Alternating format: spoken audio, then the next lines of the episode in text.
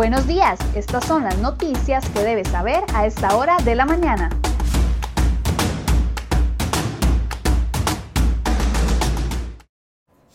Jueves 18 de febrero, muy buenos días, gracias por acompañarnos en Cere Hoy Noticias. Vamos de inmediato con este resumen informativo que le hemos preparado con las principales portadas que les traemos en cerehoy.com para el día de hoy.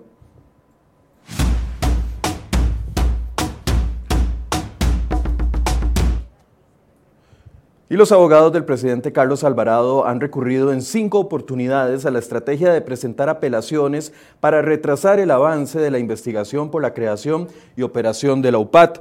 El primer evento ocurrió el 16 de junio del 2020, cuatro meses después del allanamiento a Casa Presidencial en el que se le decomisaron los teléfonos y la computadora al mandatario. Ese día, mientras se llevaba a cabo la audiencia preliminar en la Sala Tercera de la Corte Suprema de Justicia, los abogados Rodolfo Brenes y Roger Guevara interpusieron dos recursos por actividad procesal defectuosa para evitar que se abrieran los teléfonos del presidente. Finalmente, la Sala de Casación, tras varios días, rechazó el recurso, pero se detuvo el avance una vez más porque el abogado del exasesor del mandatario Alejandro Madrigal acudió a la misma estrategia que también fracasó. El pasado 11 de enero inició la diligencia de la copia forense de los teléfonos y ese mismo día los dos abogados del presidente presentaron otra vez recursos de apelación, los cuales fueron rechazados otra vez. Durante la semana siguiente se llevó a cabo el respaldo completo del contenido de los aparatos y los dos abogados presentaron por una quinta vez una apelación, la cual deberá ser conocida por los magistrados de la Sala Tercera.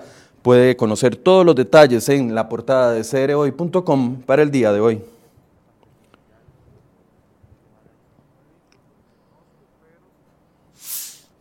Y la Contraloría General de la República advirtió a los diputados desde junio del año pasado sobre el impacto fiscal que tendría en las finanzas del país la creación de la Agencia Espacial Costarricense, ley que fue aprobada en primer debate el lunes anterior. Así consta en el oficio enviado el 25 de junio del 2020 a los diputados de la Comisión de Ciencia y Tecnología. La agencia espacial impulsada por los diputados liberacionistas le costaría al país al menos 13 mil millones de colones adicionales. Según el texto aprobado, el dinero saldrá del aporte del 0.4% del superávit libre liquidado y con un aporte obligatorio de las instituciones del sector público no financiero durante los primeros cinco años de vigencia de la ley. Se excluye de esa contribución al gobierno central, gobiernos locales, Caja Costarricense de Seguro Social, Instituto Costarricense de Electricidad, universidades públicas y la Universidad Técnica Nacional. Pero la Contraloría llamó la atención sobre la importancia de contar con un análisis técnico que fundamenta fundamentar la viabilidad y la conveniencia de crear más burocracia. Ese es uno de los aspectos que resulta de más alta relevancia en el contexto fiscal del país, agravado por los efectos provocados por la pandemia, dijo la Contraloría.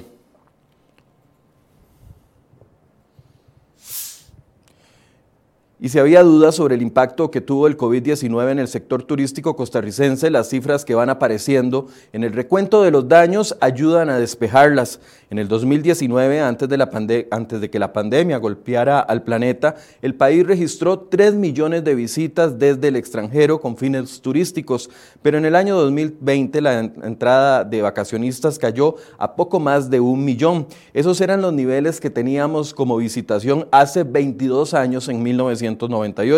Así lo reveló el Instituto Costarricense de Turismo. La mayoría de visitantes del 2020 ingresaron durante los meses de enero y febrero previos al cierre de fronteras, los negocios y playas y otros sitios turísticos. La caída no tiene comparaciones en la historia de la industria turística costarricense, ni siquiera en el año 2001, tras los atentados terroristas contra las Torres Gemelas en Nueva York, se generó tal caída. En ese momento solo fue de 0.4%.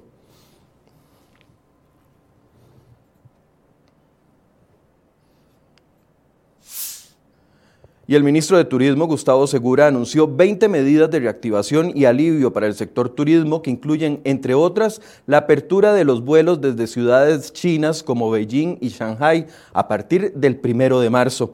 Además, entre las propuestas están que los empleados públicos trabajen solo cuatro días a la semana, con lo que tendrían fines de semana largos y que trabajen desde centros turísticos haciendo teletrabajo. Una directriz del Mideplan permite a los empleados públicos acumular jornadas laborales para disponer de un día libre entre semana. Se propiciaría que ese día libre sea un viernes o un lunes con la finalidad de estimular el turismo local. También el gobierno quiere que este año el Día del Padre sea feriado de pago obligatorio por una única vez y que se pasaría a un día entre semana. Además, cuando sea posible, se permitirá el teletrabajo desde instalaciones turísticas adecuadas para tal fin y mediante un proyecto de ley que promoverá este mismo Día del Padre feriado, informó el ministro de Turismo.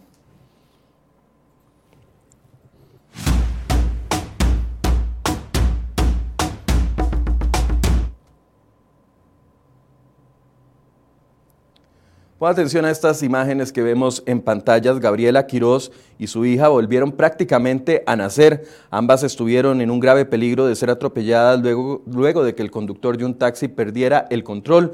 El carro se incrustó en la pared de un negocio en el sector de San Rafael de Oriamuno, de Cartago, justo cuando la mujer y su bebé estaban en el sitio. Afortunadamente fue un amigo, Esteban Campos, un carnicero de la localidad, quien logró rescatarlas. Además tenemos informaciones de última hora, un hombre falleció tras recibir al menos dos balazos en la cabeza durante la noche de este miércoles en la Florencia de San Carlos. Además, una persona murió y otros cuatro resultaron heridos en una balacera que se presentó hoy a las 5 y 56 de la mañana en la ciudadela León 13. Al parecer en el lugar hubo un intercambio de disparos antes de las 6 de la mañana y las, las autoridades se encuentran custodiando la escena en este momento. Y la imagen que ustedes ven en este momento es el cuerpo que apareció en un botadero de basura en Liberia y el organismo de investigación judicial indicó que se pertenece a un menor de edad. El hallazgo se hizo la tarde de este miércoles en medio de unos troncos y el cuerpo se encontraba atado de pies y manos.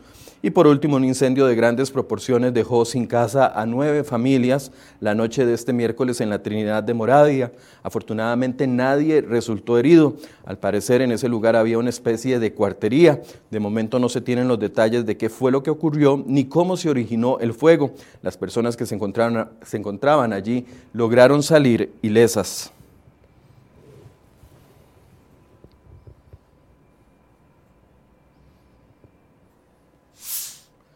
Y atención si usted tiene que ir al centro de San José hoy porque el Consejo Nacional de Rectores CONARE hizo un llamado a los estudiantes de las cinco universidades públicas del país a manifestarse este jueves contra el proyecto de ley de empleo público. La actividad está convocada a partir de las 10 de la mañana frente a la Asamblea Legislativa. Francisco González, presidente de CONARE y rector de la Universidad Nacional, dijo que buscan defender la autonomía universitaria. Las universidades públicas se oponen a ser incluidos en el proyecto de ley de empleo público que busca poner orden en los, orden en los regímenes salariales y evitar el crecimiento del gasto en sueldos. Con el fin de obtener una mayor participación de los estudiantes, las universidades suspendieron las clases y actividades de esta mañana a partir de las 10 de la mañana y hasta las 2 de la tarde.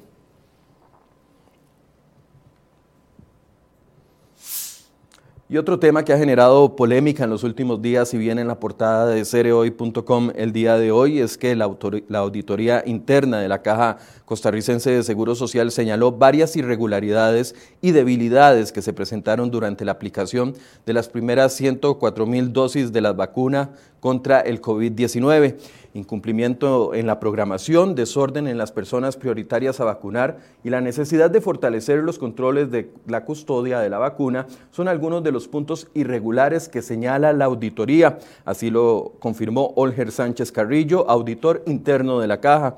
Se encontró que en algunos establecimientos de salud se vacunó primero a los trabajadores en funciones de atención indirecta antes que el personal que está atendiendo directamente a los pacientes enfermos.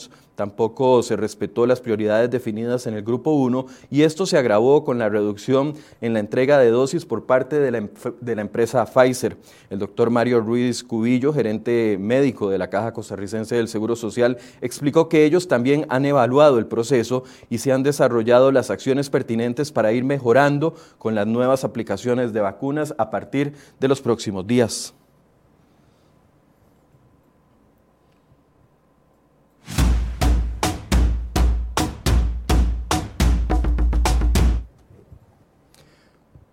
Bueno, y durante las últimas semanas hemos hablado mucho de impuestos en el programa Enfoques, y es que las autoridades del Ministerio de Hacienda han mencionado en múltiples ocasiones en la necesidad de aumentar el impuesto sobre los ingresos que reciben los ciudadanos. Incluso defienden los cambios propuestos en el proyecto de renta global presentado en el marco de la negociación con el Fondo Monetario Internacional. Con esto pretenden poner a pagar impuestos a salarios entre 683 mil y 842 mil colones, que actualmente están exonerados del pago de impuesto. Además, duplicarán el impuesto que pagan los salarios menores a 2 millones de colones. Lo hacen basados en algunos estudios internacionales, incluso de la OCDE, que señalan que el impuesto de renta en el país es bajo si se compara con otras naciones. Pero ¿cuánto pagamos realmente los ticos en impuestos? ¿Qué pasa si sumamos todos los impuestos indirectos que pagamos en nuestros servicios? Ese es el tema del programa de hoy de Enfoques. Vamos a hacer un ejercicio muy interesante donde explicaremos con dos ejemplos el verdadero impacto que tienen los impuestos en nuestros salarios. Así que los invito para que se conecten con nosotros a partir de las 8 de la mañana y participen de este programa.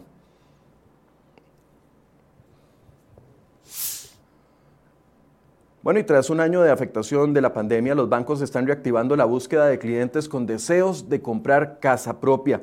Varios ya anunciaron la realización de ferias virtuales y la creación de descuentos para quienes quieran aplicar por algún crédito. Por ejemplo, la vivienda realiza una feria desde el 15 de febrero y hasta el próximo 31 de marzo que estará a través del sitio www.granferia.davivienda.cr. Por su parte, el Banco Popular también anunció una feria con la venta de 100 propiedades con varios descuentos a través del app BP Ventas de Bienes ventas de bienes que usted lo puede descargar en las tiendas de Android y de Apple. Esta feria va a ser entre el 17 y el 23 de febrero y finalmente el Banco de Costa Rica también está lanzando el programa Vivienda Accesible con un financiamiento de hasta un 95% con la opción de cancelar el restante 5% con bono o con ingresos propios. Esta modalidad está dirigida a la población con ingresos medios, que son personas que se encuentran en algún tipo de núcleo familiar o solas que cumplan con el rango salarial entre 538 mil colones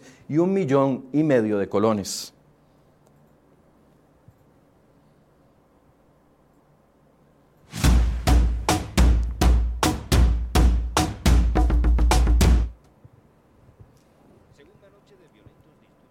Bueno, y lo que están viendo en imágenes es varias de las manifestaciones de ayer en España durante la madrugada y la noche. Por segunda noche consecutiva se presentaron violentos disturbios en varias ciudades españolas en, protesta contra el encarcelamiento del rapero catalán Pablo Hasél.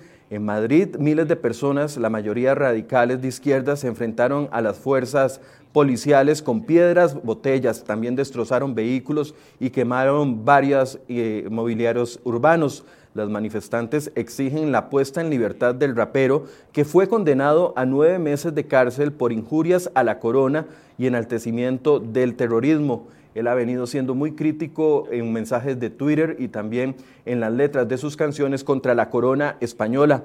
También hubo protestas violentas en Barcelona donde una manifestante incluso perdió el ojo tras ser alcanzada por una bala de, por una bala de foam que disparó la policía. Ya es la segunda noche que se ven este tipo de disturbios en diferentes ciudades españolas.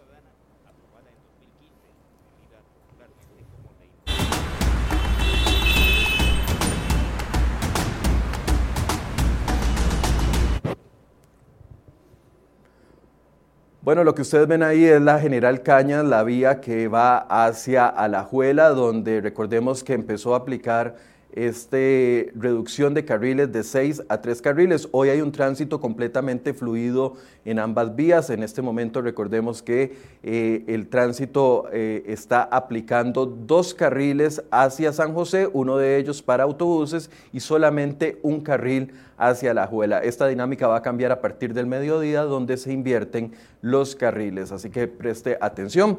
Ahí también tenemos el sector de la rotonda de la bandera con tránsito completamente fluido. Y finalmente vemos la Panasonic, esto en Belén, donde hay tránsito un poco detenido, pero con fluidez hacia el sector de Alajuela.